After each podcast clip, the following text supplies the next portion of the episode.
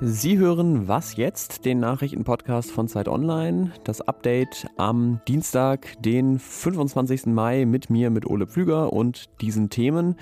Die AfD kürt ihre Spitzenkandidatinnen für die Bundestagswahl und gibt damit auch schon eine klare Richtung vor. National soll es bleiben. Außerdem Megafusion in der Immobilienbranche und Deutschland bekommt einen neuen Fußball-Bundestrainer bei den Männern. Redaktionsschluss für diesen Podcast ist 16 Uhr. Als letzte Partei hat die AfD das Spitzenduo für die Bundestagswahl im Herbst ausgewählt. Es sind Parteichef Tino Kropalla und die stellvertretende Vorsitzende Alice Weidel. Die beiden haben mit 71 Prozent der abgegebenen Stimmen eine Mitgliederbefragung gewonnen und da deutlich mehr Stimmen bekommen als das zweite Duo mit Johanna Kota und Joachim Wundrak. Heute Mittag haben die beiden eine Pressekonferenz gegeben und Weidel hat, wenn auch ein bisschen verdruckst, sich hinter die Forderung gestellt aus dem Parteiprogramm Deutschland möge doch bitte aus der EU austreten. Die Forderung nach einem Dexit, ähm, auch wenn es ähm, vielleicht äh, zunächst ähm, klingt, ähm, dass es eine, eine strittige Position ist.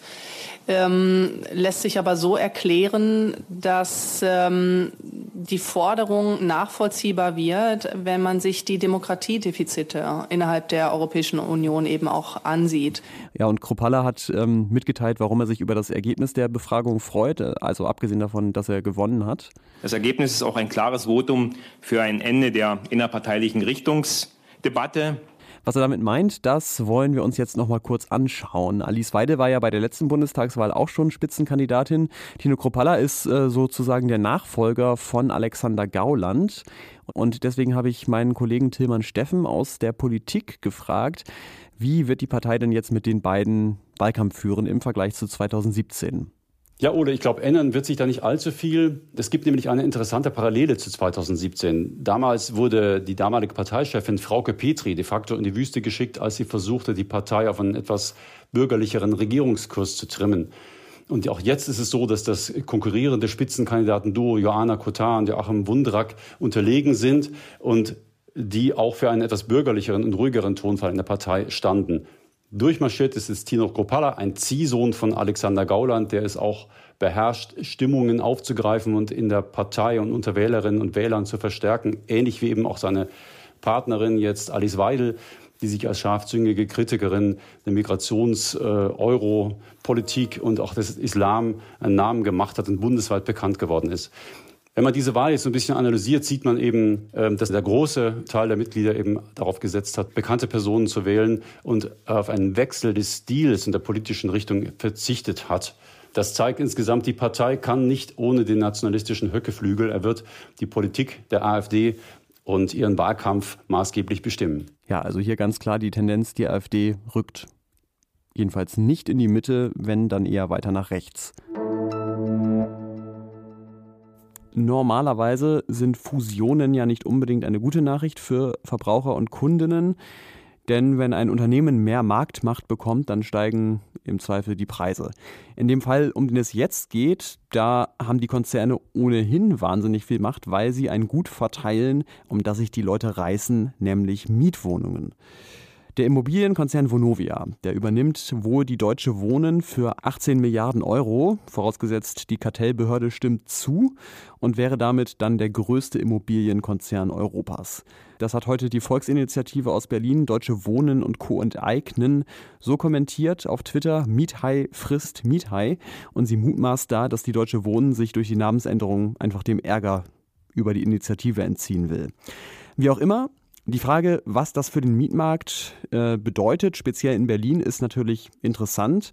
Der regierende Bürgermeister Michael Müller, der war heute bei der Pressekonferenz der Unternehmen dabei und der war optimistisch, unter anderem, weil mit den Konzernen vereinbart wurde, dass die Mieten in den nächsten Jahren nur ein bis zwei Prozent steigen sollen. Außerdem sagt Müller. Und es gibt einen zweiten Punkt, der für mich von herausragender Bedeutung ist. Das ist, haben wir als Stadt die Chance, unsere kommunalen Bestände zu erhöhen. Und ja, wir haben auch mit dem, was sich die Vonovia und die Deutsche Wohnen vorgenommen haben, haben wir noch einmal die Chance, noch mehr Wohnungen auch in kommunales Eigentum zu bekommen. Ob und wie das genau gehen soll, dazu gibt es aber im Moment noch keine genaueren Informationen. Milliarden wird es auf jeden Fall kosten. In zweieinhalb Wochen fängt ja schon die Fußball-EM der Männer an und ähm, ironischerweise in einer Zeit, wo Reisen möglichst vermieden werden soll, nicht wie sonst in ein bis zwei Ländern, sondern gleich in elf verschiedenen. Das aber nur am Rande. Ähm, Joachim Löw hört ja nach der WM als Bundestrainer auf und ähm, heute hat der DFB damit die Sport- und Fußballnachricht des Tages bekannt gegeben. Der Nachfolger ist Hansi Flick, also Hansi nach Yogi. Und dieser Hansi hat zuletzt recht erfolgreich den FC Bayern München trainiert. Deswegen interessiert mich jetzt ähm, Oliver Fritsch aus unserem Sportressort, was du dazu sagst, denn du warst ja schon länger Kritiker von Löw. Hallo Ole. Ja, ich wage jetzt mal die These, auch mit Löw als Trainer wäre Bayern wahrscheinlich Serienmeister in Deutschland. Äh, was kann denn Flick eigentlich als Bundestrainer? Kann man das schon sagen? Man kann schon einiges sagen. Äh, er kennt zumindest die wesentlichen Beteiligten beim DFB und auch der Nationalmannschaft. Äh, und zwar als Bayern-Trainer kennt er den Kern der Mannschaft.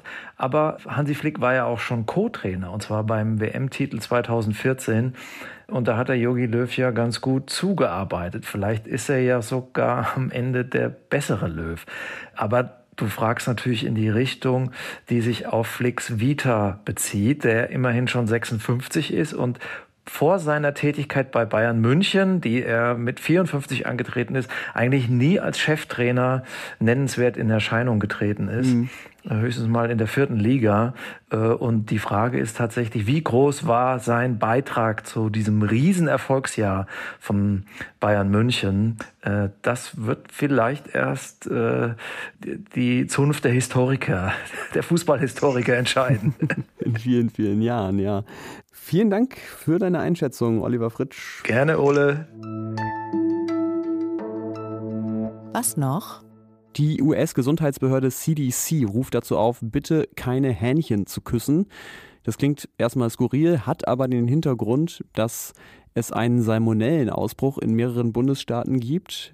163 Fälle sind bekannt und die Behörde erklärt sich das so, dass eben viele Leute Geflügel bei sich im Hinterhof zum Beispiel halten, dann knuddeln, knutschen oder küssen und sich dabei infizieren. Deswegen der Aufruf, das bitte zu unterlassen.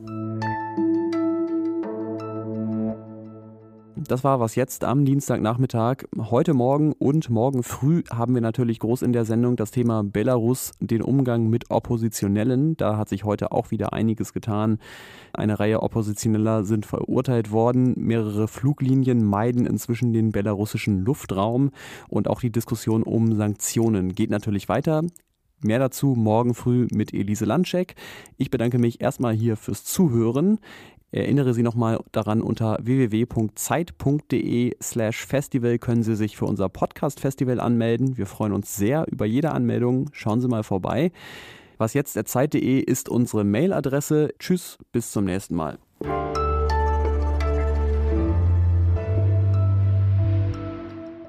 Ja gut, man kann ja auch, könnte ja auch sagen, ohne Flick ging es dann mit Löwberg ab, ne? Ja, das stimmt. Äh, da könnten aber auch andere äh, Gründe noch eine Rolle gespielt haben. Zum Beispiel ist ja auch der Kapitän Philipp Lahm nach 2014 zurückgetreten.